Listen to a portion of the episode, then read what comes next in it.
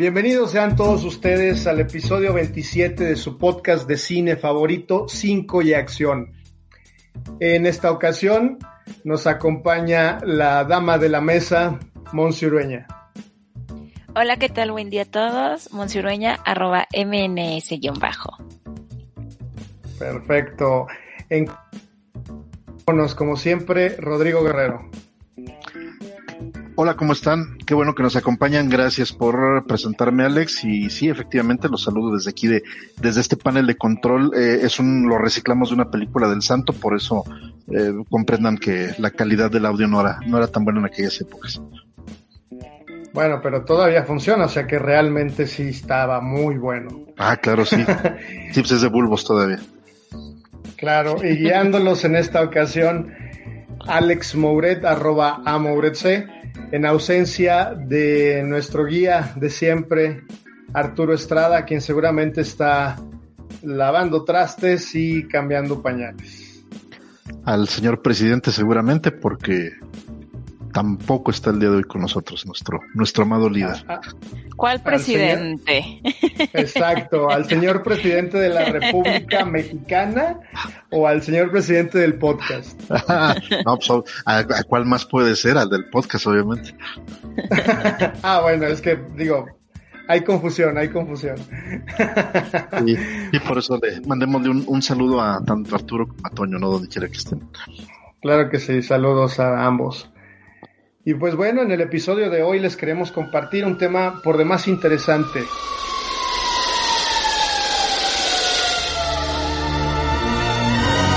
Extraterrestres que visitan la Tierra.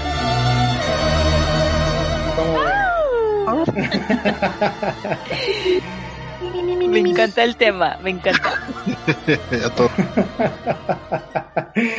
Rodrigo es como un niño en dulcería con este tema. Ah, claro, sí.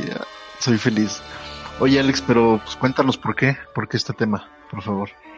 Bueno, pues en realidad en abril, no sé si recuerdan, bueno, claro que recuerdan más bien, el Pentágono publicó algunos videos que fueron grabados entre el 2004 y 2017 y en donde se identifican eh, objetos voladores no identificados que se mueven en condiciones difíciles de explicar. No sé si recuerdan que aceleraban, se detenían, giraban cambiando dirección de una manera que va más allá de toda la tecnología que conocemos actualmente. Y pues más que nada lo que dice es que no significa que sean extraterrestres, pero más bien van más allá de lo que se conoce, ¿no? Los pilotos que los grabaron se encontraban totalmente desconcertados y no dejaban de decir exclamaciones de sorpresa como Oh my god, oh my god, sin ser película 3X, ¿eh? Sin ser película 3X. Ok. Y, y, uno de esos videos fue, fue publicado por el New York Times en el 2017. Es por eso que el gobierno de Estados Unidos ha instruido al Pentágono ciertas investigaciones sobre los eh, reportes de estos encuentros entre pilotos militares y los objetos voladores no identificados y deberán de informar al público cada 180 días. Eh, según el New York Times, el Senado de Estados Unidos impuso esta decisión al Pentágono después de estudiar el gasto de que, que tienen las agencias de inteligencia para el próximo año. Y por esta razón los funcionarios deberán publicar cada seis meses los hallazgos del programa que busca estandarizar la recolección de datos sobre avistamientos de vehículos aéreos no identificados. Entonces, aunque algunos de los funcionarios están involucrados en este programa, esperan que se consigan evidencias de vehículos de otros mundos, el enfoque principal es descubrir si otra nación utiliza nuevas tecnologías de vehículos voladores que podrían constituir realmente una amenaza para los Estados Unidos. Claro, claro que ese es el miedo que tienen. Sí. Bueno, siempre un paso, un paso adelante, ¿no? Hay que, hay que verlo. Siempre alerta a Estados Unidos. Pero yo, yo sí confío en que sean, sean extraterrestres, ¿no? Aquí los, los esperamos con gusto. El día que lleguen, con, ahora sí que cuenten conmigo para llevarlos a comer unos sopes, unas tlayudas allá al centro, ¿no? Ándale.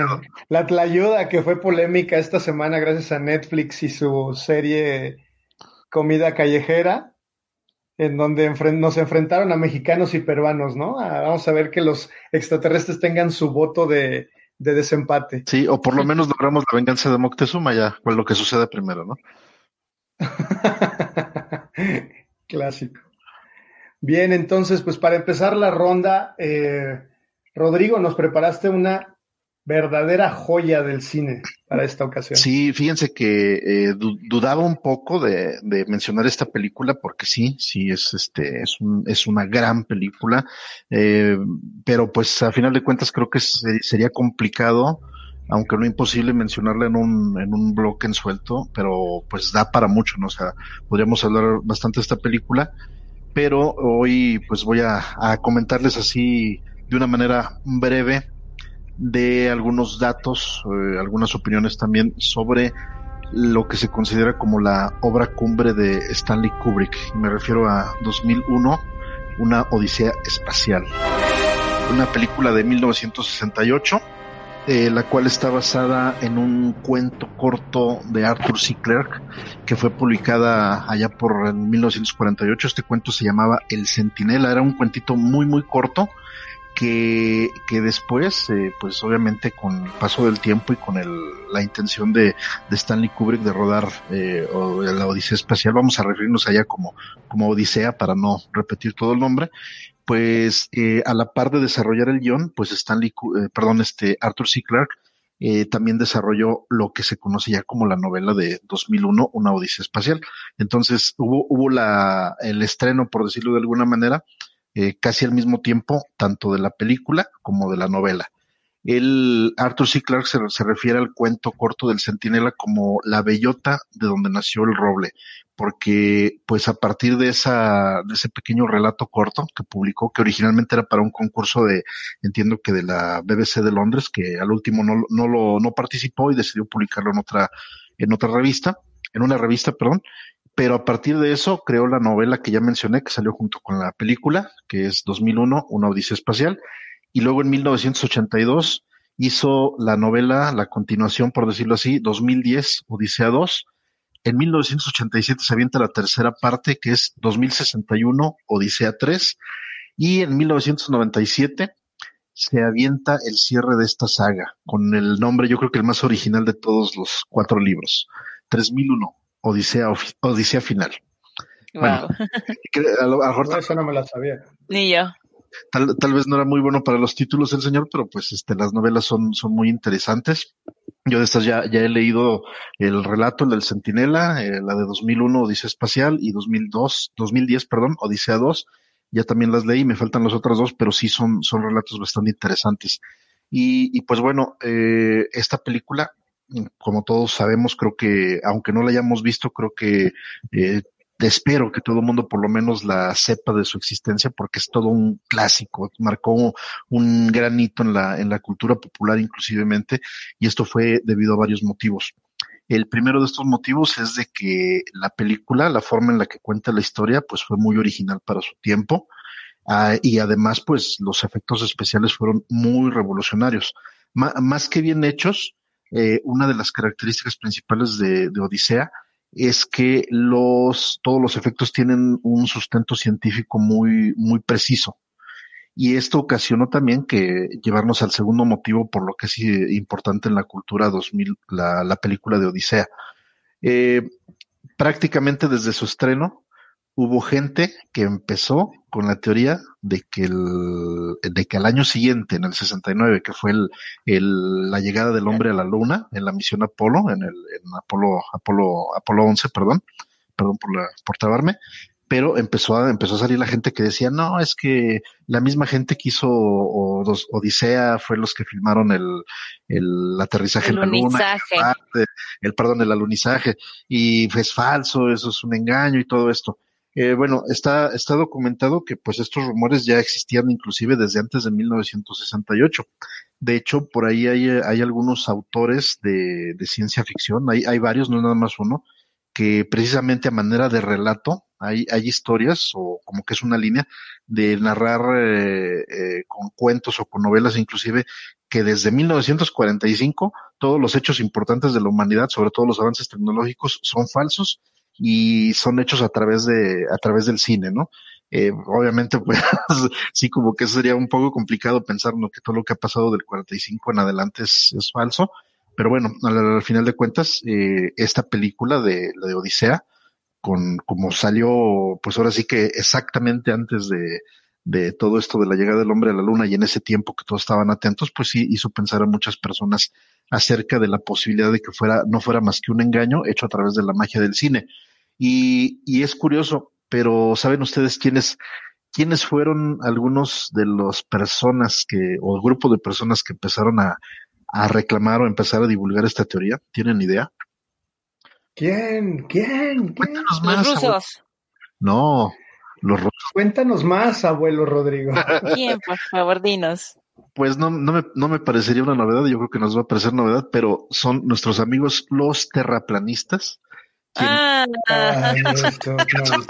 amparados en los magníficos efectos especiales de Odisea y aparte con las fotos de la NASA que se lograron desde la Luna con el planeta Tierra de fondo dijeron no ni ni madres eso no es cierto.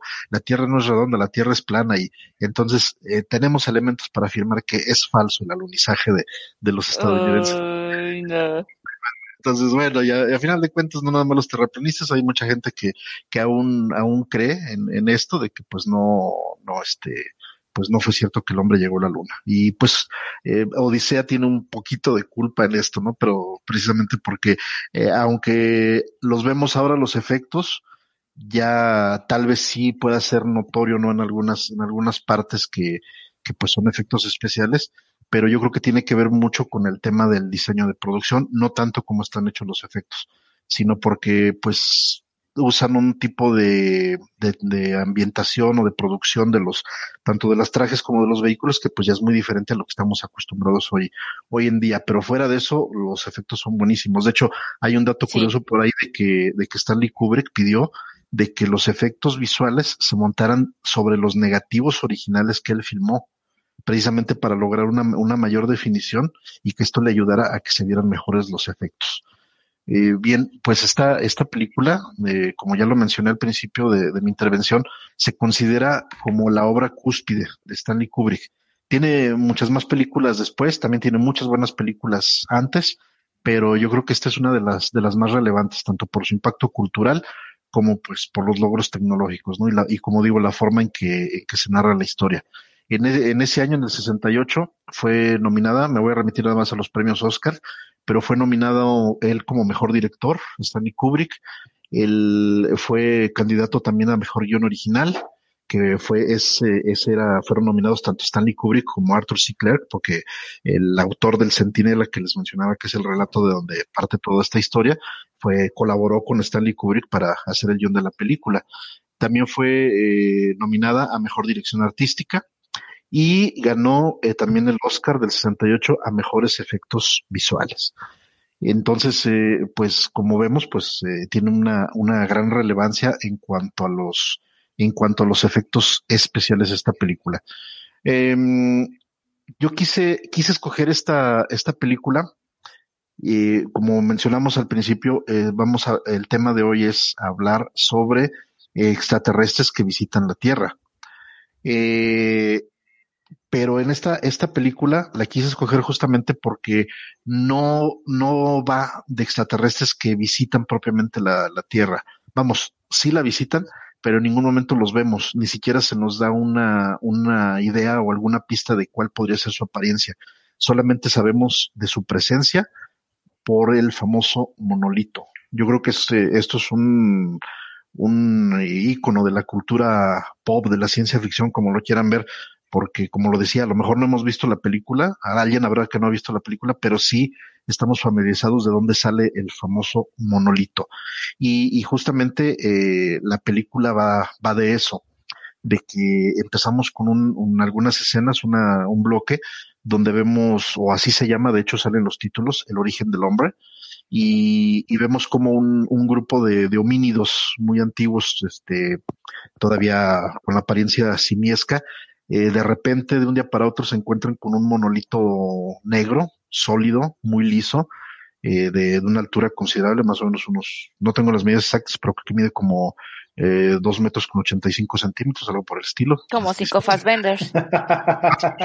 cinco y medio, ponle. Cinco, cinco y medio Fassbenders. Exactamente. Entonces, Como buen este, ingeniero y a ojo de buen cubero, ¿verdad? ojo de buen cubero, sí. No, les debo el dato. Si alguien, de hecho, si alguien conoce el dato de las medidas exactas del monolito, nos lo pueden dejar ahí en un, en un tweet. Eh, en pero bueno, o en la unidad que gusten. Exactamente, a la que estén más acostumbrados o la que les guste más.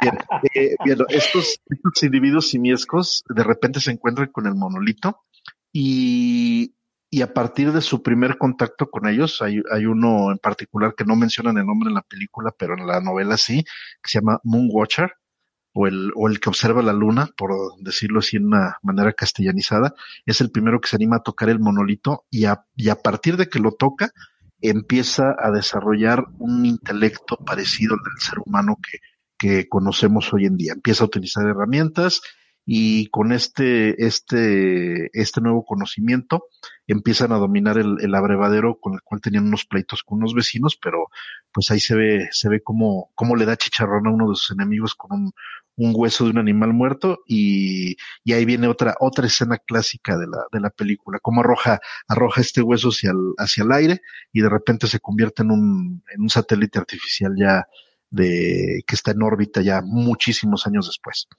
Entonces, eh, brevemente y sin dar spoilers, la película trata de que en la Luna, en la época moderna, no nos dice, no nos dice exactamente el año, pero sí es, es ya en el, en el futuro de, de, de la raza humana, eh, nos dicen que se encuentran con un monolito enterrado en la Luna, que, a partir de que lo descubren y que le empieza a dar la, luz solar, pues este empieza a generar unas, ondas de radio unas ondas de comunicación, lo cual les llama la atención y que los lleva a rastrear la señal que viene desde Europa, que es una luna del planeta Júpiter. Y de aquí parte toda la, acción de la película. Como les digo, no, no vamos a contar más de qué trata para que quien no la haya visto, pues tenga la oportunidad de disfrutar esta película sin spoilers, aunque lo dudo que a estas alturas haya personas que no sepan de qué, de qué trata la película. Pero aunque ya lo sepan, si no la han visto, se les recomiendo mucho.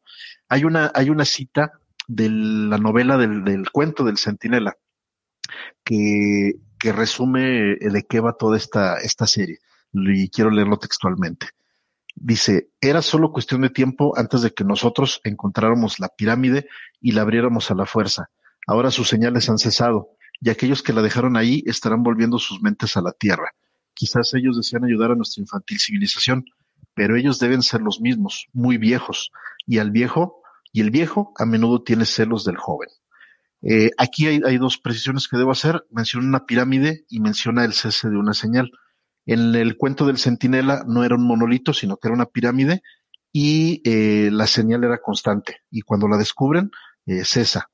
Y en la película y la novela y que ya hizo Arthur C. Clarke después, es un monolito, es una pieza rectangular, un, sólido rectangular de color negro y cuando lo descubren y le da el sol, como ya lo dije, empieza a, transmitir una señal. Es una diferencia particular que hay, pero el sentido de lo que dice es eso, es un, era una alarma de decir cuando la civilización donde dejaron esos monolitos ya estaba madura y pues no sabemos, queda así como que la, la incógnita. Eh, ¿Es para bien? ¿Es para venir a ayudarnos? ¿O es para venir a, a ponernos un alto?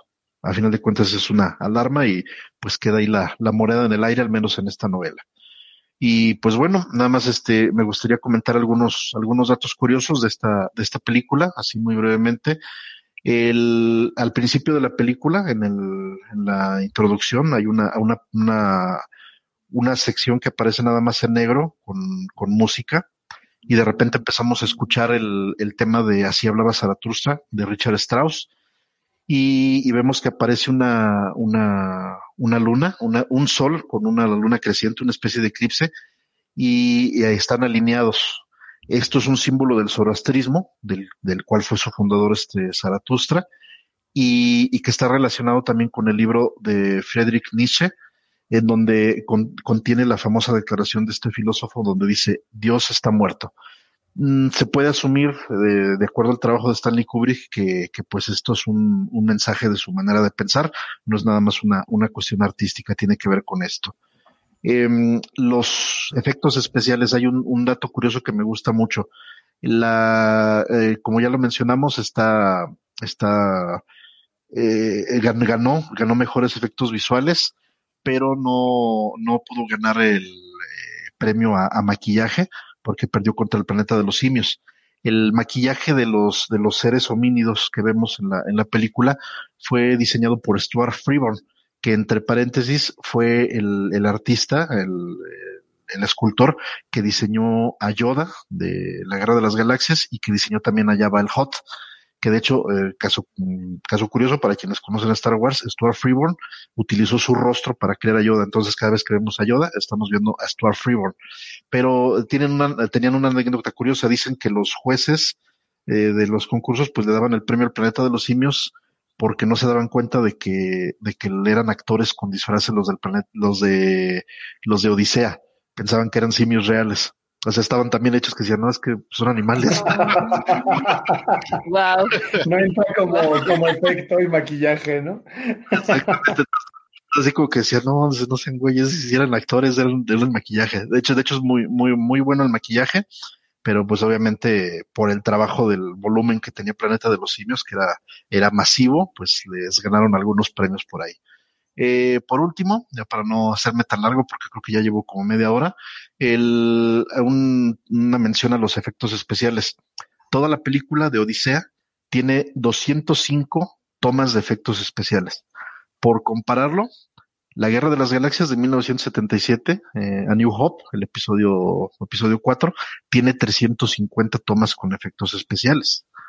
Y nada más por darnos una idea, llevándolo al tiempo, a tiempos más modernos, el episodio 3 también de Star Wars, La venganza de los Sith de 2005, tiene nada más y nada menos 2200 tomas con efectos especiales. Nada más para que se dé una idea. Eh, aquí lo que me parece interesante es de que a pesar de que comparando los 205 de Odisea contra 350 de, de la Guerra de las Galaxias del 77, pues piensa uno, dice, ah, no, pues dice la llevada de calle la Guerra de las Galaxias.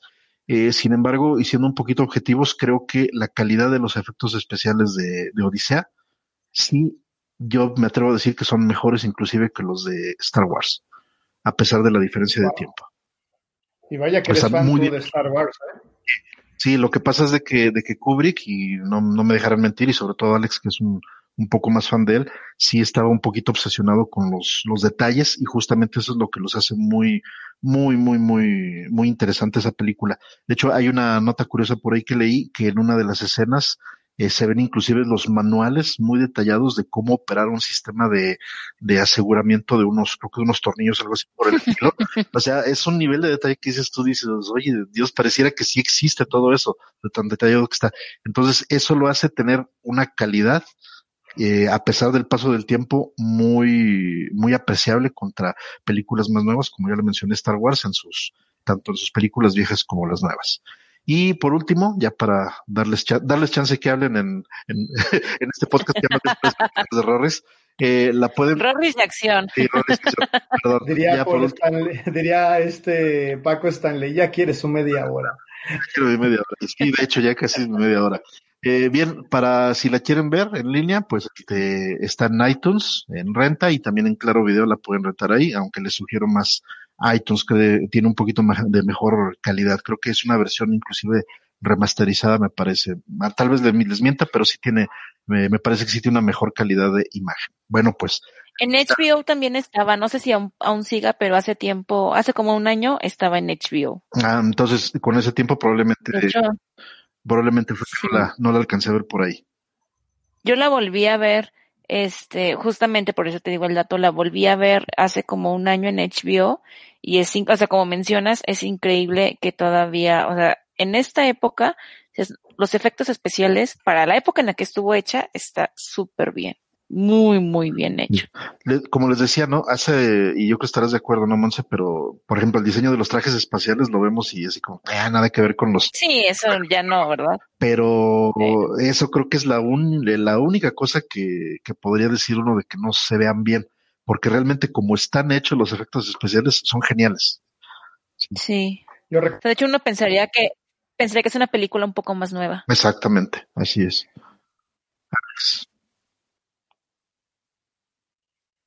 girando como octogonal, como va girando, Y la fotografía de esa película en específico creo que es una gran, gran opción de fotografía. Eh, recuerdo también haberla visto hace muchos años y hace pocos, creo que hace unos dos, tres años, eh, Cinépolis hizo como un festival de películas de Kubrick y es de esas películas que realmente se deben de ver en el cine. el, tanto el sonido con, con, la pieza que mencionas de Así habló Zaratustra de Strauss, cala en los huesos, ¿eh? de verdad, cala, cala y, se te pone la piel chinita de, lo impresionante que es ver la, la escena final, ¿no? Eh, que también es, ha sido parodiada con los Simpsons. Sí. De, hecho, hay un, otra anécdota curiosa, perdón ya que mencionaste eso, pero em, creo que es el estudio Metro Golden Mayer, me parece, déjenme ahorita se los, se los confirmo. Eh, sí, Metro Golden Mayer, que fue el estudio que, que, financió la película, la quería quitar porque sentían que, que no estaba recaudando tanto cuando la estrenaron. Pero los distribuidores, los, los cines dijeron, no, no, no, déjanosla, déjanosla otro rato. Y, y, decían, bueno, ¿por qué quieres que la dejen? No, nadie no la están yendo a ver. Y dice, no, es que sí viene gente a verla. Sobre todo vienen muchos adultos jóvenes, vienen a verla porque dicen que es genial ver la película con drogas encima con drogas psicodélicas. Pues sí, de hecho sí, sí. Y hay, esa anécdota que, y que dicen, o sea, que la experiencia de, de la gente, digo, es una, anécdota que, que, está por ahí registrada en algunas bases de datos, era que dicen de que era muy disfrutable y entendible que, que pero viéndola pero en drogas. De hecho, hay, otra anécdota donde dice que en el estreno hubo un, por ahí un productor, me parece, o artista, que le dijeron a Stanley Kubrick, le dijeron, oye, es que no le entiendo nada, la película no explica nada y él se defendió diciendo, es que la película no es para explicar cosas, es para que te genere más dudas y empieces a filosofar acerca de, de dónde venimos, este, cuál es nuestro origen, a dónde vamos y todo eso. Entonces, eh, en muchos, en muchos foros, se dice que Kubrick en muchos foros tuvo que, que salir a defender eso, ¿no? De que, pues realmente él no trataba de explicar algo. Él trataba de generar dudas, que el ser humano se preguntara de dónde venimos, sobre todo. Vaya, es eh, un loable esfuerzo, ¿eh? la verdad, muy interesante. Exactamente, por eso les digo, da, para mucho, para hablar mucho la película, pero pues ya, ya llevamos media hora y quiero que participen también. gracias. Rodrigo, gracias. Gracias por soltar el micrófono. te creas. Monse, nos vas a llevar a la nostalgia. Totalmente. Perdón, déjense Tres palabras. Déjense con Tres palabras. Sí, por favor, a ver, pásenme los Kleenex. Ah, se los quedó Arturo. Phone home. Ay, ¿qué decir de esta película? Creo que, bueno, por ejemplo, ustedes que este que ustedes nacieron a finales de los setentas, principios de los ochentas. Yo nací a finales de los ochentas, mi hermano es de mediados de los noventas y aseguro que todos crecimos, o sea, todos tuvimos E.T. en nuestra infancia. Todos la vimos y la revimos y la vimos mil veces en nuestra infancia. A mí me sorprendió, hasta ahora que estaba haciendo mi tarea, yo pensé que era un poco más tipo 88, 89, y pues no, es una película de 1982. E.T., el extraterrestre, de nuestro queridísimo Steven Spielberg. ¿De quién más? Por hablarles así rápidamente, este, la película tuvo nueve nominaciones. Obviamente destacan la de película, director y toda la cuestión de sonido. O sea, el sonido es una cosa increíble. Ganaron eh, eh, precisamente sonido, edición de sonido, efectos visuales y la banda sonora a cargo del queridísimo John Williams. Uh. Eh, no voy a, no quiero hablar tanto de la película en sí, porque como ya lo dije, creo que es una película que al menos todos los nacidos finales de los noventas para atrás nos tocó verla. Bien. Ojalá que, yo espero, la verdad no tengo contacto con gente tan joven, pero yo sí me espero que gente nacida en los 2000 siga siendo parte de su infancia. Lo dudo mucho, pero debería. Em, entonces, no les voy a hablar tanto en sí de, de la película, de la historia de la película, sino más bien como unos datos bastante curiosos que encontré. Eh, para empezar, la película se convirtió en la más taquillera hasta su estreno. Quien la tenía el primer lugar hasta ese momento era Star Wars, obviamente, pero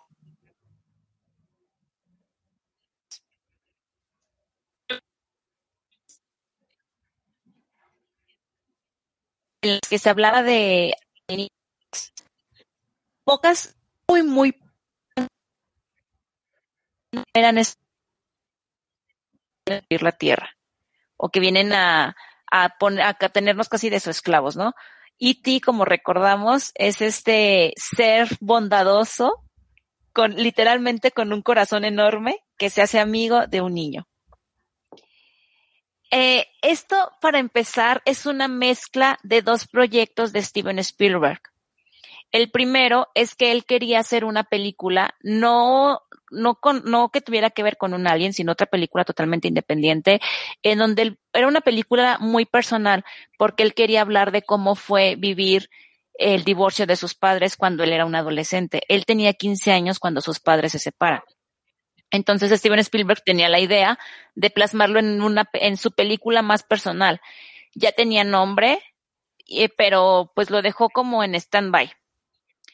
Y ya este, pasaron unos cuantos meses y la, la Columbia Pictures le pidió la secuela de Encuentros Cercanos.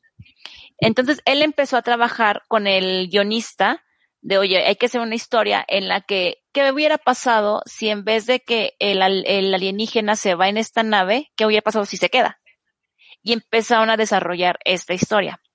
Lo que pasó es que la historia a ojos de Steven Spielberg se le hizo muy oscura y no quiso que se llevara a la pantalla grande. Entonces, mejor terminó por, por ofrecer una, una edición especial de encuentros cercanos en vez de lanzar una secuela.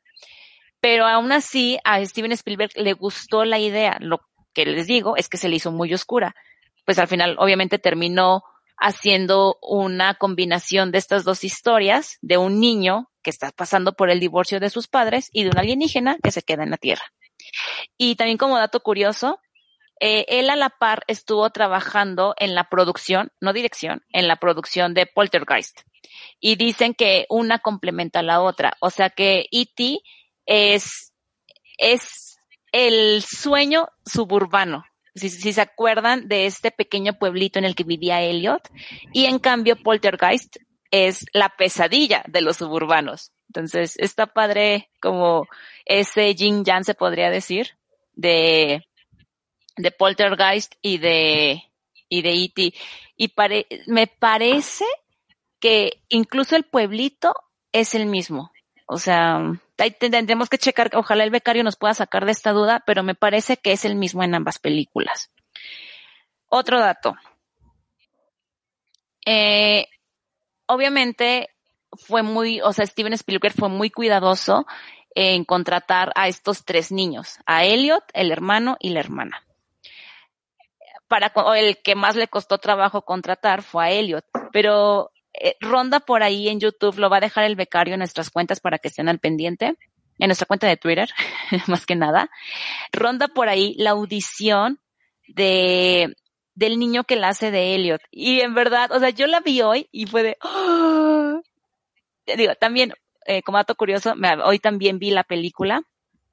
Entonces, terminando de ver la película, empecé a buscar como todo ese tipo de información y di con este, con, con esta con esta audición del niño y está increíble, o sea, es brutal su audición. Le dicen al niño, oye, este, a ver, imagínate que, que estás con el científico que quiere llevarse a Iti y te lo quiere quitar. Y el niño empieza, no, es que no, no me lo quites, es mi amigo, yo lo, lo quiero mucho, es mi amigo, no te lo lleves, es mío. Y empieza a llorar y a llorar, pero es increíble porque como les dije, yo acababa de ver la película y la escena le salió casi igual. Y de hecho, al final de este videíto de la audición, se escucha que Steven Spielberg dice, ya, es tuyo, el papel es tuyo. O sea, wow. lo ganó, pero bien ganado. Y a Drew Barrymore, que me, parece que es la, como la más conocida hasta ahorita, a Drew la contrató porque la niña le dice, oye, yo, eh, recordemos, es una niñita de seis años, estaba súper chiquita. Y le dice, oye, yo no soy actriz, yo en realidad soy una can soy la guitarrista de una banda de rock y tenemos conciertos y vengo de una gira artística y cosas así. Entonces a Steven Spielberg, a Steven Spielberg le maravilló esta creatividad que tenía la niña y por eso se la dejó, se la quedó. Y hablando de Drew, también otro dato curioso es que a ella, para hacer las escenas más realistas y por que era la niña más, más pequeña del cast, le dijeron que E.T. sí era un extraterrestre. Qué panchados. le, hicieron, creer que E.T. era en realidad un extraterrestre. Entonces, en las escenas, ay, perdón, dije que, bueno, ya me imagino que muchos ya la vieron.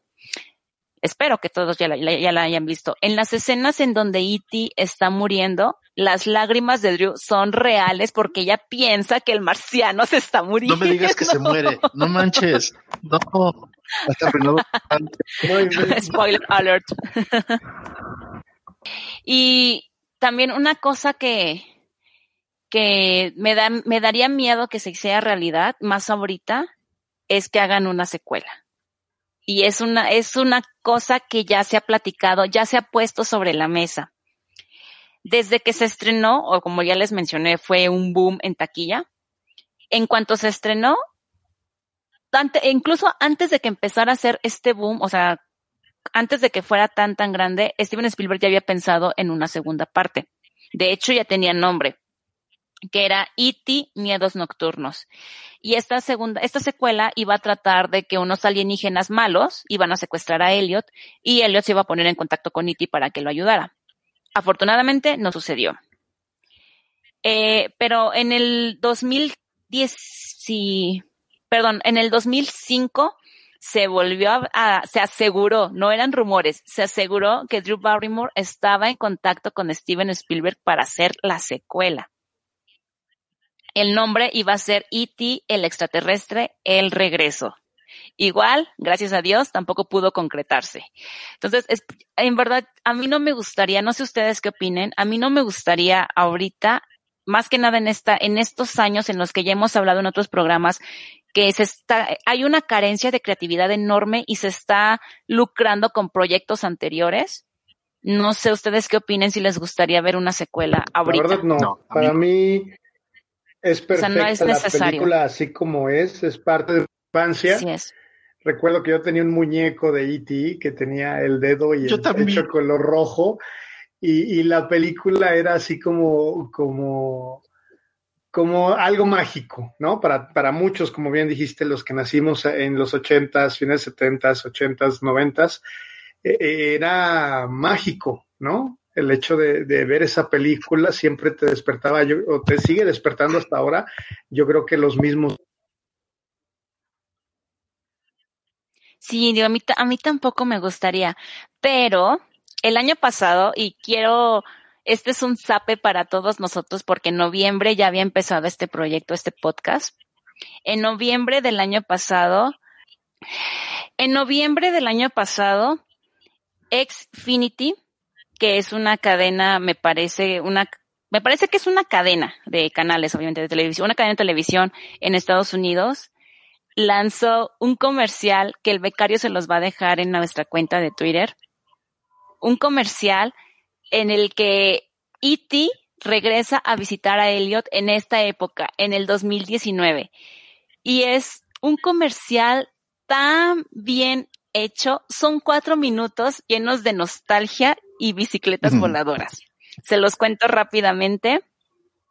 Eh, están dos niños, la niña más chiquita y un niño pues un poquito ya más grande, están jugando afuera de su casa, también en los suburbios, y están haciendo un muñeco, están jugando con la nieve.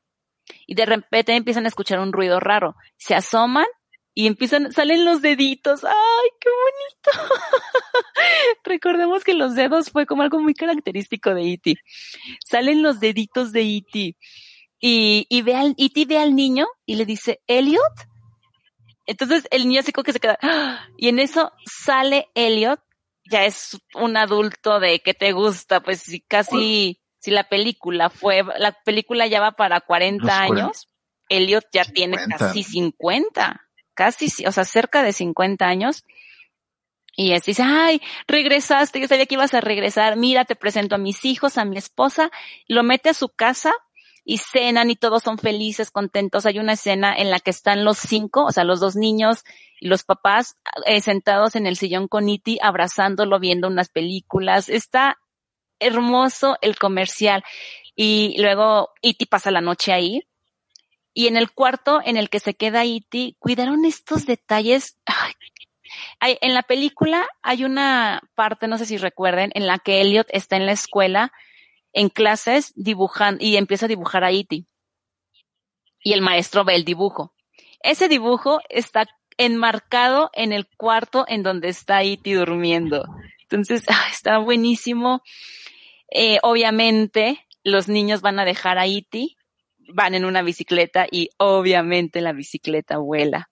Entonces está hermoso este comercial. El mensaje es reconéctate con los seres que amas. Entonces, muy triste, muy lindo y muy triste. Y por cierto, hablando de esta escena súper icónica que se ha recreado una y mil veces en televisión, cine, eh, en todos lados, eh, que es esta escena de las bicicletas volando, teniendo en la parte de atrás a una luna gigante.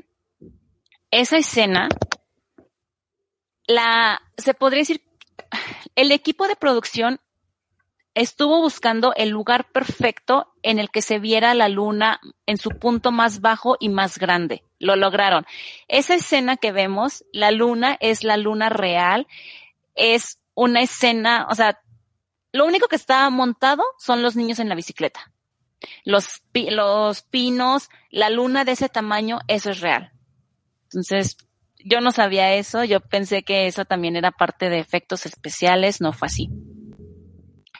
Igual como otro dato, para hacer a E.T., se, Steven Spielberg le, le pidió al realizador de los efectos que se inspirara nada más y nada menos en Albert Einstein.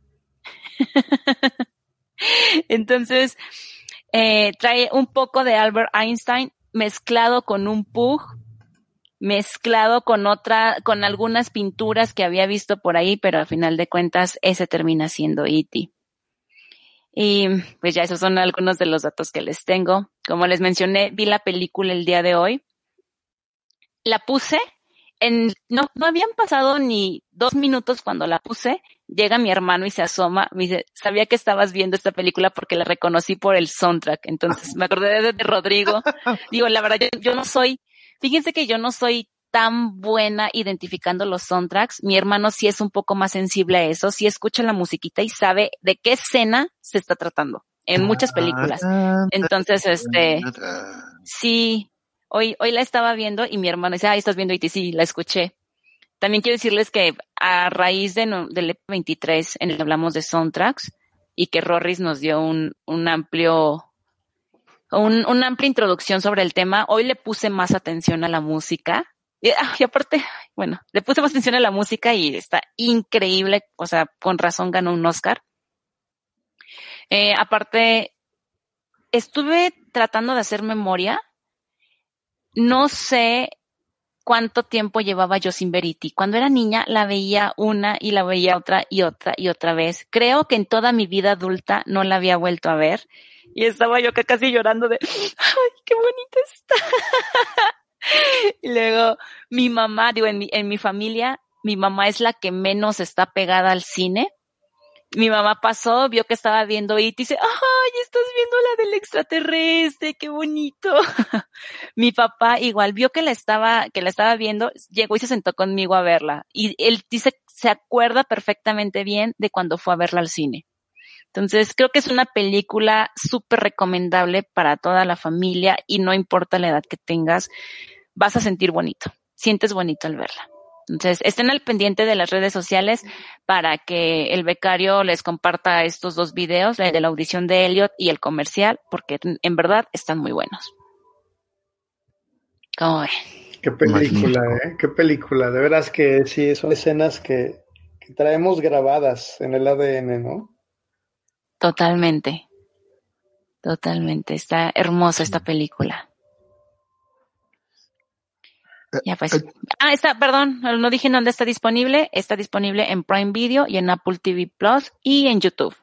Bien. Ahí la pueden encontrar. Un comentario. Yo sí sé, cuando mencionaste que Drew Barrymore estuvo, tuvo acercamientos con Spielberg, yo sí sé la, la verdadera razón.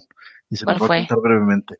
Se dice, no sé ¿Cuál exactamente. fue, Rorris? Cuéntanos, fue? por favor. Fíjate, fíjate, Mons. Y sí, sí es un chisme tipo, tipo ventaneando, ¿eh?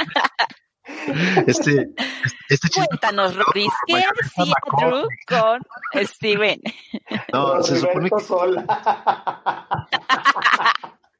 que es sola como Gordon Tobogán. No, eh, dice, se supone que Steven Spielberg es padrino de algo, no sé exactamente de qué, de, de Drew Barrymore. Y cuando Drew eh, entró pues ya en su etapa ya adulta, cuando ya era libre y podía, podía mandarse solita, eh, por ahí se, se dice, cuenta la leyenda urbana que salió en una revista para caballeros totalmente desnuda. Y se supone que Steven Spielberg le mandó a hablar un día diciéndole, a ver, ven, te quiero ver en, mi oficina. Y le entrega una copia de la, de la revista, pero photoshopeada y todas las fotos donde salió completamente desnuda, mandó que le pusieran ropa y volvió a imprimir la revista y se la entrega. Ten, te recomiendo que no vuelvas a hacer este tipo de cosas.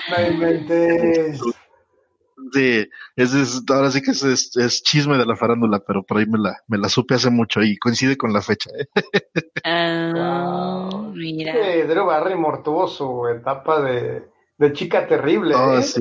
Y- Oye, pero es que aparte está súper bonita, o sea, yo, yo la estaba viendo de niña, y no, o sea, y es muy talentosa, o sea, es, digo, tenía sus facciones bonitas, pero aparte era muy talentosa. Ob- ob- Obviamente ya después de que leí que le dijeron que era un extraterrestre, de verdad dije, pues con razón, pobre niña, con razón llora, con razón grita así, pero muy talentosa esa mujer.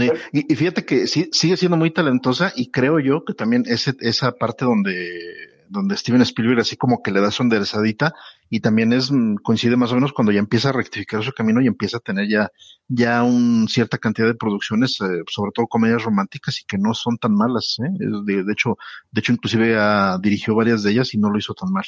Mm, mira. Y de hecho, ha de ser muy difícil trabajar con, con niños, ¿no? O sea, actores Claro. niños. Ahora Ah, sí. imagínate, ¿cuál, ¿qué edad tenía Drew Barrymore? ¿Seis años? Seis. Seis años. Seis. Imagínate para dirigir a una, a, a una pequeña actriz para poder, y más en un tema pues raro, complicado, ¿no? Que no es algo como una vivencia normal, sino es más una onda como de fantasía. Entonces sí, yo creo que eso que hizo Spielberg, pues digo, dio un buen resultado, porque tanto Claro. para Elliot como para la niña y varios de los chicos, pues sí, sí los, les, les crees, ¿no? El hecho de que, de que están defendiendo a Haití, ¿no? Y digo, el, el- la audición de, de quien la hace de Elliot, o sea, está, haz de cuenta que pasaron la audición, la pasaron a la película, así tal cual el niño audicionó, está increíble. Y obviamente en, en algún punto de la audición el niño llora. Sé que el, el niño se acordó de cuando su perrito murió y eso fue lo que le hizo llorar. O sea, te tuvo que recurrir. Oh, Pero te habla, te habla que es un buen actor a tan cor- bueno, era, o sigue, sigue participando en otras bueno, ya. producciones, pero ya no como, nunca, nunca, nunca como el de, como Elliot en E.T.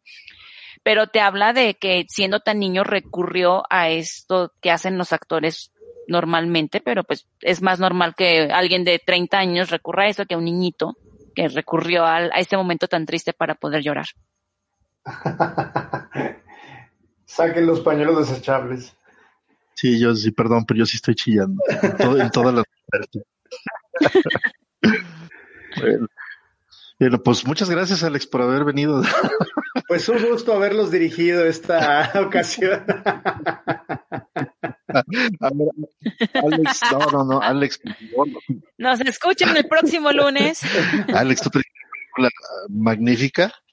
Ay, pues eh, es, eh, me gusta, eh, para empezar y para platicarles de esta película, quisiera que nos situemos eh, en la ciudad de Nueva York el domingo 30 de octubre de 1938, más o menos entre las 8 y 9.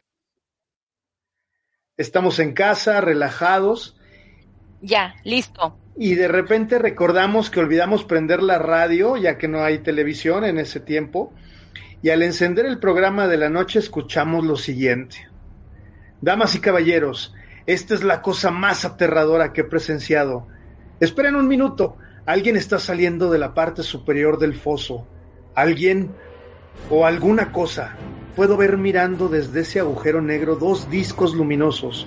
¿Son ojos? Puede ser una cara, puede ser.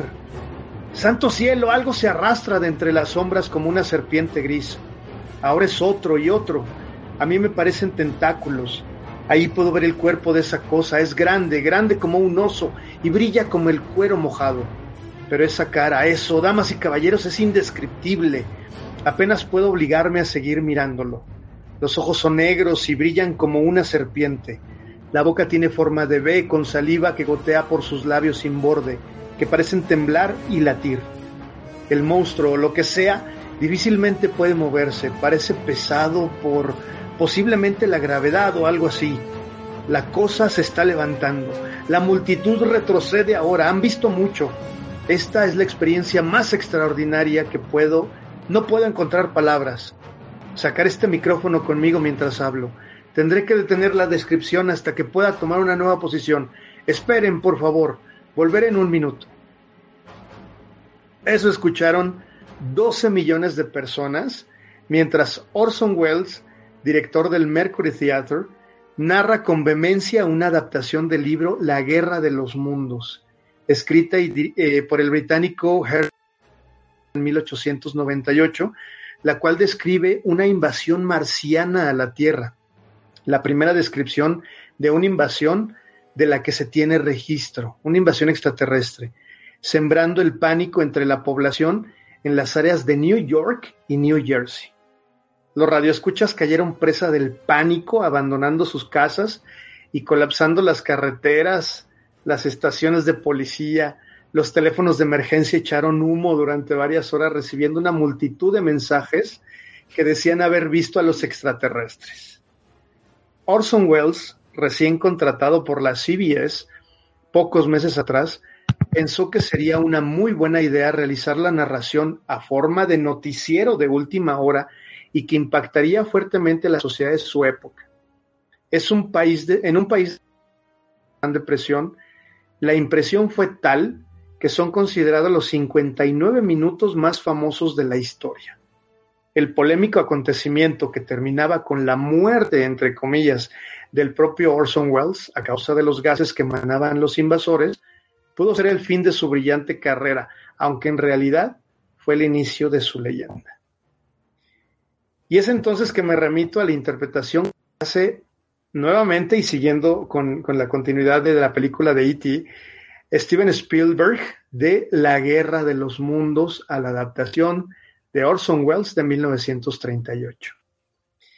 Esta película fue protagonizada por Tom Cruise, Miranda Otto, Dakota Fanning y Tim Robbins en los papeles principales y es narrada por el único e inigualable Morgan Freeman. Esta película es la más apegada a la obra del británico, en donde un hombre común lucha por sobrevivir a la invasión marciana, y en este caso, pues protegiendo a sus hijos. Hubo ciertos cambios en el plot original, donde se decía que las naves habían llegado en el momento, eh, en ese momento de la invasión, pero es que ahora lo hicieron que se encontraban enterradas desde hace mucho tiempo y respetaron la existencia de diferentes temáticas, como por ejemplo las máquinas o trípodes y eh, la hierba roja, que era de donde se alimentaban las, eh, los extraterrestres o las máquinas. Esta es la tercera película, como bien dijo Monse, de Steven Spielberg, de la vida extraterrestre, que fue iniciada con encuentros cercanos del tercer tipo, y eh, E.T., en donde se manejaba el contacto em, con seres del espacio exterior, pero que pudieran ser pacíficos o hasta benignos. Y en esta ya es un contacto mucho más oscuro, mucho más violento. Esta eh, película fue grabada en solo 73 días en varias locaciones en Estados Unidos y em, tres meses de postproducción. Tuvieron que retrasar las, eh, grabaciones de cada uno de los proyectos, tanto de Tom Cruise como de Steven Spielberg, en este caso Misión Imposible 3 y eh, Múnich, y todo el personal de Múnich fue llevado a trabajar en esta nueva producción. Es una película que mm, me la aventé el sábado y la verdad mm, no se le nota la edad. Son de esas películas que, envejecen bien. Son esas películas que se puede ver que aunque tienen efectos especiales que todavía se veían muy incipientes para el año que salió, eh, realmente se, se, disfruta y te crea la misma tensión, te crea la misma incertidumbre, aunque ya la hayas visto, realmente creo que sí te hace como, como, como sentir eh, eh, esa inquietud de que están invadiendo por extraterrestres. Es una película que recaudó aproximadamente 704 millones de dólares y fue la cuarta película más taquillera del 2005 y la número 66 a nivel mundial.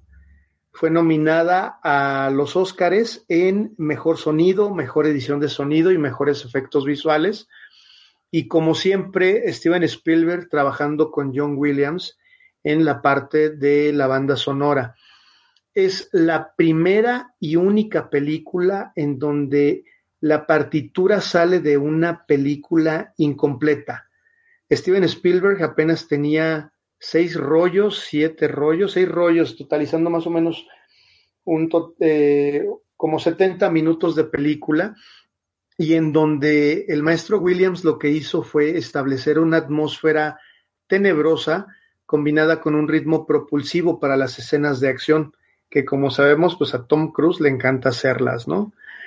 Para precisamente esas eh, escenas tan, tan de punto, tan de tanta tensión, utilizó un coro de mujeres con un crescendo asemejando un chillido para los ataques de los tripodes y un coro masculino casi imperceptible que está como em, tal vez pensado como si fuera un canto tibetano que es el y utiliza el tono más bajo que puede dar la voz humana para cuando llegan los extraterrestres a, la casa abandonada donde se están escondiendo.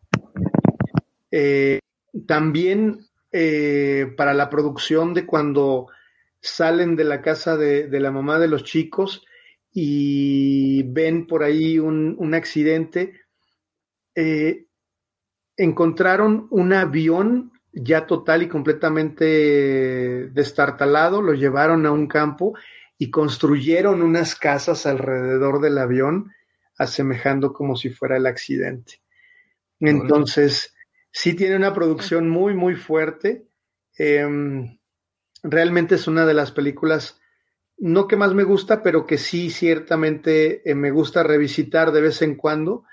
Y pues bueno, de alguna u otra forma creo que es una buena aproximación a lo que en algún momento pudiera pasar en caso de que nos quisieran visitar la, la vida extraterrestre, ¿no?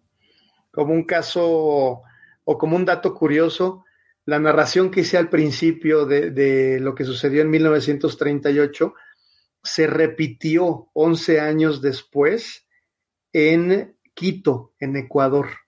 Radio Quito tuvo como que la idea de volver a, rehacer esa personificación, esa actuación de la guerra de los mundos y la gente empezó a huir hacia las, hacia las montañas. Después de 10, 15 minutos, eh, empezaron a darse cuenta de que pues, la gente estaba reaccionando mal y lo que hicieron fue parar la actuación y decir a través del radio que pues era una radionovela, vamos a llamarlo de esa manera.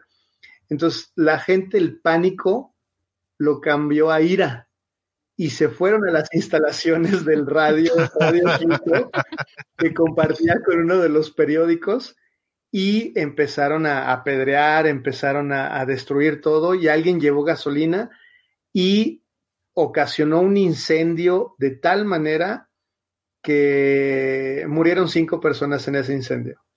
Cinco personas más aparte eh, todos aquellos que se empezaron a suicidar porque pensaban que, efectivamente ya era el fin del mundo. Entonces, años después, pues bueno, volvieron a, a trabajar esos dos medios, tanto el periódico como el radio, y siguen en circulación y en funcionamiento hasta nuestros días, ¿no? Entonces, pues ciertamente tengan mucho cuidado con lo que ven, con lo que leen, con lo que escuchan.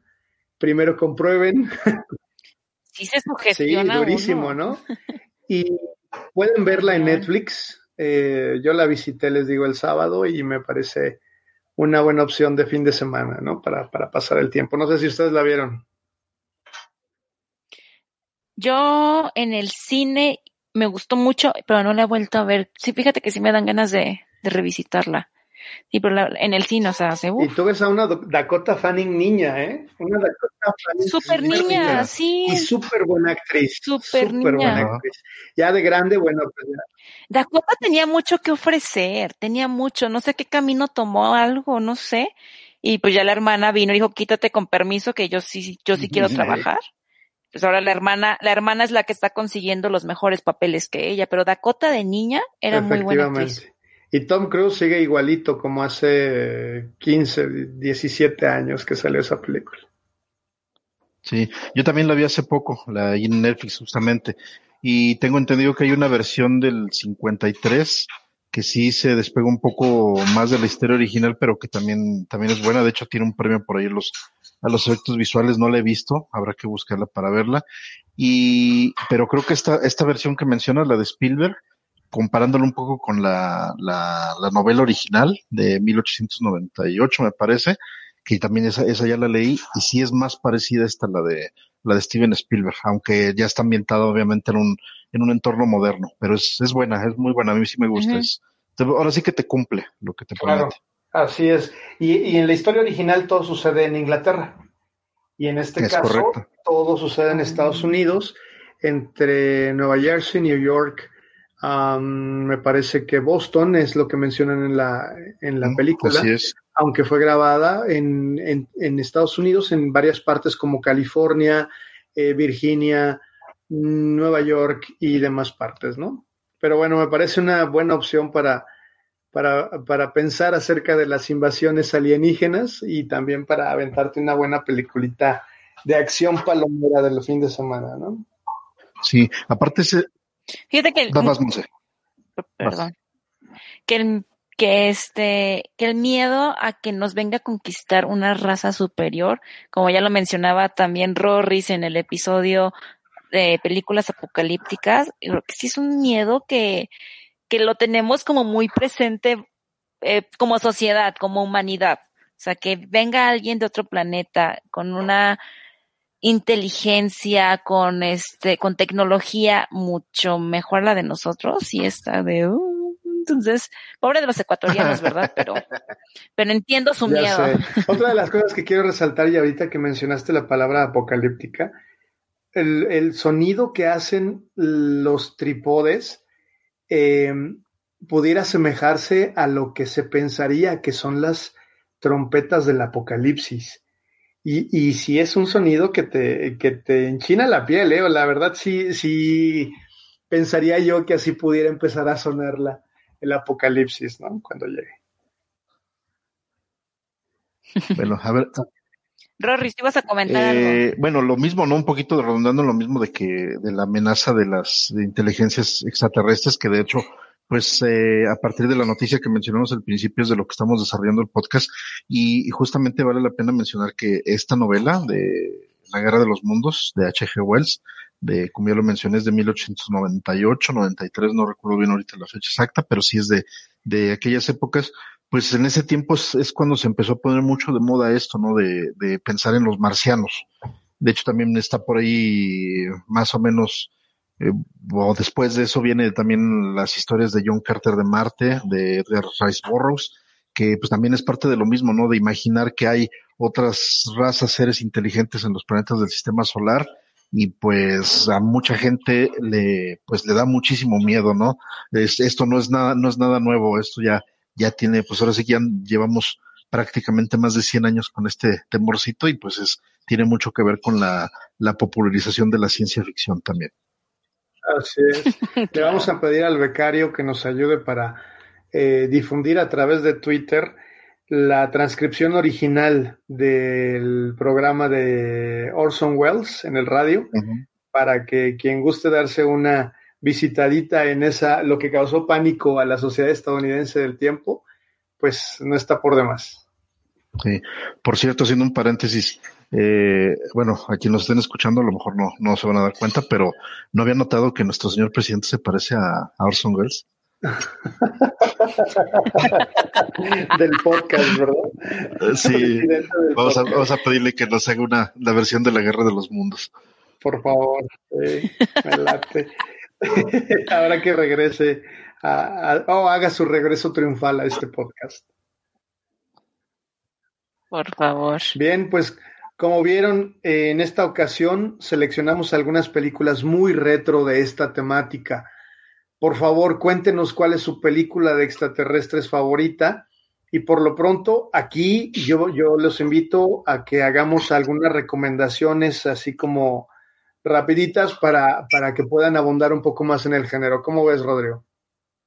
Ah, pues eh, yo digo, creo que agarré una película pues muy, muy buena de 2001, dice del espacio, pero para no perder la costumbre les voy a recomendar eh, cuatro removies y las cuatro son, son, son muy buenas. o sea, si no, no eres feliz. Son muy buenos los removies, ¿no? La, la primera de ellas es Plan 9 del espacio exterior, Plan 9 from Outer Space eh, dirigida por Edward Jr. de 1959, de la que Alex y yo tenemos una bonita experiencia, ¿verdad, Alex?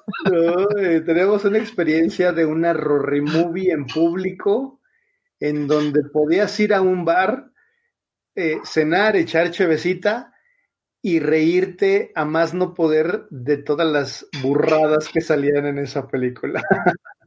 Esa fue la que vieron este año. Fue el año pasado, de hecho. O sí fue en este año, Alex, ya ni me acuerdo. Fue en este año, yo me acuerdo, yo me acuerdo porque me acuerdo porque falté. Fue este año. ah, fue esa. Sí. es que yo iba a ir con ellos, pero pues al final me surgió un plan y pues ya. Ni modo. Ni modo. Lo perdiste. Fue esta película. Y esa está catalogada, está catalogada como una de las peores películas de la historia. Eso es lo, lo magnífico. Ya, ya podremos comentarlo en su momento. Sí, aquí, aquí en nuestra ciudad, en Aguascalientes, hicieron un ciclo de Rory Movies como por dos semanas, ¿no? Un, este, un negocio que parece ser que ya, ya cambió de giro, Casa Puri, este, igual a ver si les conseguimos el dato, pero parece que ya, ya cambiaron de giro y de ubicación, pero sí, esta idea, esta idea fue genial a mí me, me, gustó mucho esa idea, ¿no? De, que puedes ir y reírte y criticar y cotorrear ahí con la película. Es, genial eso. Eh, otra película, otra movie, Forbidden Planet. Esta fue dirigida por Fred McLeod Wilcox en 1956. Eh, también trata de una invasión extraterrestre. Eh, y pero aquí tiene como, como particularidad que es la primera aparición de Robbie the Robot, que es un gran icono de la cultura pop. Ahí también vamos a ver si el vicario nos hace nos hace favor de poner una imagen ahí en la cuenta de Twitter. Luego, ¿El vicario? el vicario, Ya me, gusta, ya lo bautizó. El vicario, del diablo, perdón. es que es un vicario y es muy católico, ¿verdad? Exactamente. Luego, luego tenemos una, una película genial, la mejor película de, de extraterrestres que puede haber en todo el mundo. Y me refiero a la nave de los monstruos dirigida por Rogelio González, es de 1960 y protagonizada por Eulalio González, el Piporro. Entonces imagínense esta combinación de Piporro peleando contra extraterrestres, cosa más puedo encontrar. ¿eh? Híjole, no creo que sea la mejor película de extraterrestres, errores, la verdad. No la he visto, pero, pero no, sé, Y Bloodjet, mi amigo Bloodjet, un saludo, es, son los fundadores del club de fans de esta película. Sí, quien, piense lo contrario nos podemos ir a partir la madre ahí en pleno centro de la ciudad. Y por último, les, recomiendo una película más nueva, es de 2018, es una película de animación, pero es, se llama Marcianos contra Mexicanos, de Gabriel y Rodolfo Riva Palacio, los creadores de Huevo Cartón. Eh, no es tan buena, pero es muy divertida, sobre todo por ver. Les recomiendo que la vean solamente por el morbo de ver cómo se saludan los marcianos. Se los dejo de tarea. Esas son mis recomendaciones. Dios mío. Muy bien, Monse. Ah, igual, cuatro recomendaciones rápidas. The Thing, película de 1982, que es un alienígena que se transforma en otras formas e invade una base científica de la Antártida. Yo la vi hace, que te gusta? Tres, cuatro años y me encantó la película. Está muy, muy, buena. Segunda recomendación, siguiendo también un poco con E.T., porque la película está inspirada en E.T., Super 8, que es un grupo de niños rescatando a un extraterrestre. La tercera, Señales 2002, un muy joven Joaquín Phoenix. No, o sea, no se me hace tan, tan buena, pero esta palomera me gusta como, cómo manejan la historia. Está, está interesante. Y por último, una de mis favoritas, no solo de alienígenas, ni de mi director, porque es de mis directores favoritos, sino una de mis favoritas en general, que ya es mucho decir, Arrival 2016 de Denis Villeneuve, película que amamos Alex y yo. Está hermosa. La hemos mencionado mil y unas veces y la vamos a seguir mencionando mil y unas veces en este podcast. Así es, aquí. Esas son mis este recomendaciones. Se venera a Amy Adams en Arrival. Y a Denis Villeneuve. antes, de que, antes de que, perdón, antes de que sigas, Alex, nomás quiero apuntar que la de señales de, de Shyamalan con Joaquín, Joaquín Phoenix es una de las pocas películas en la vida, y yo creo que las cuento con los dedos de una sola mano, que me han sacado un susto cuando la vi. Hay, hay una escena en particular, creo que Mm, ya sé cuál. Es la única que he dicho así. ya sé cuál es No, es una de las pocas escenas de que me ya, ya sé cuál es La del pasillo con, con de jardín o algo así. No, cuando está dentro de la casa. Que están en el, bueno, ya, ya que lo estás diciendo cuál es, Daniel, que están en el filmando en cumpleaños de unos niños y que se ve uno de los extraterrestres ahí de cuerpo completo. dices, ay, no mames, no mames, ah. Ah, no, yo pensaba en la otra. Que es la de la que están viendo en la televisión, Exactamente. ¿no? En las noticias. Sí, a mí sí me gusta esa película. bueno, yo, por mi parte les quiero, les quiero recomendar una de que hemos mencionado mucho el día de hoy, que es Encuentros cercanos del tercer tipo de 1977, parte de la trilogía de Steven Spielberg. Eh, otra película del 2013 que se llama Under the Skin, dirigida por Jonathan Glazer y protagonizada por Scarlett Johansson. Es una película que, está catalogada como una de las mejores de, su año eh, y aparte como que está medio incomprendida porque a mucha gente no le gusta, pero a muchas sí, entonces hay algo de polémica. Por favor, véanla y la podemos comentar. Otra es Aniquilación del 2018, dirigida por Alex Garland. A él lo, lo recordamos como guionista y director de Ex Machina Ex Máquina de 2015 y está protagonizada por Natalie Portman y Oscar Isaac. Mm. Eso está precioso ese hombre, me encanta. Yo pensé, yo pensé que por Natalie Portman. Natalie Portman está preciosísima, pero Oscar Isaac, híjoles, se me hace de esos hombres acá varoniles sexys. Oh. ok. Y, y por último quiero hablarles de una película que, que en el previo de este programa la mencioné y a Rodrigo y a mí nos trajo también otra, otra dosis de nostalgia, que es Milagro en la calle 8, de 1987 y también producida por Steven Spielberg. Entonces, eh, esta última, Monse no la ha visto, entonces Espero que le den una oportunidad y a quien se acuerde de esa película, por favor, se vale llorar. Se vale. Cuéntale poquito de qué va, por favor, para que llore Mons. ok, es eh, una serie de inquilinos de un edificio eh, que quieren demoler para obviamente construir algún edificio nuevo. Y pues como no se quieren ir, mm, contratan a unos pandilleros para que los empiecen a asustar, pero no cuentan eh, que los inquilinos tienen una ayuda que es fuera de este mundo. Entonces es una película que está padrísima, realmente la quiero buscar a ver dónde la puedo encontrar mm. y les aseguro que van a soltar las de cocodrilo, está buenísimo. Y bueno, con esto cerramos el capítulo 27 de su podcast de cine 5 y acción. Recuerden seguirnos en nuestras redes sociales, 5 y Acción Podcast de Cine en Facebook y arroba 5 y Acción MX en Twitter, Instagram y Letterboxd. Por favor, Monse, algún saludo, alguna despedida.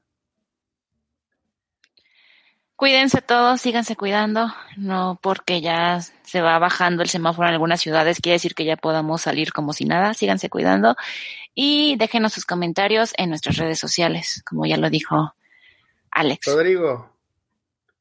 Pues eh, saludos a, la, a las personas, eh, digo, para no, no hacernos más largos de lo que ya hemos sido, pero simplemente a los que son nuestros escuchas de siempre, ya tenemos algunos escuchas ya fieles, por ciento ya, ya nos escuchan más de 150 personas en Spotify, uh, ya vamos, vamos mejorando y este, esperemos ser, ser más y pues vamos, hay que ir mejorando esto para que cada vez más gente nos, nos escuche y compartir nuestra gran afición por el cine. Y pues igual lo que dice Monse, cuídense, eh, no vayan todavía al cine, todavía eh, hay que resistir lo más que podamos. Aparte, todavía nos, nos traen las películas chidas todavía. Y vaya, ese creo que podemos hacer un programa con todos los estrenos que se han eh, retrasado, postergado, así es. De hecho, el becario posteó un muy buen video al respecto. Y pues bueno, de mi parte, eh, soy Alex Mouret, arroba Mouret síganse cuidando. Esperemos, espérenos por favor la próxima semana con una de nuestras cápsulas individuales. Ya traen el tema trabajándolo y está muy, muy bueno. Después de la grandiosa cápsula de butacas mojadas de Monse con Charlize Theron. Por favor, si no han escuchado, vayan. Les agradezco mucho el favor de su presencia con nosotros para escucharnos y recuerden, un mundo nos vigila. Adiós. Bye. Bye.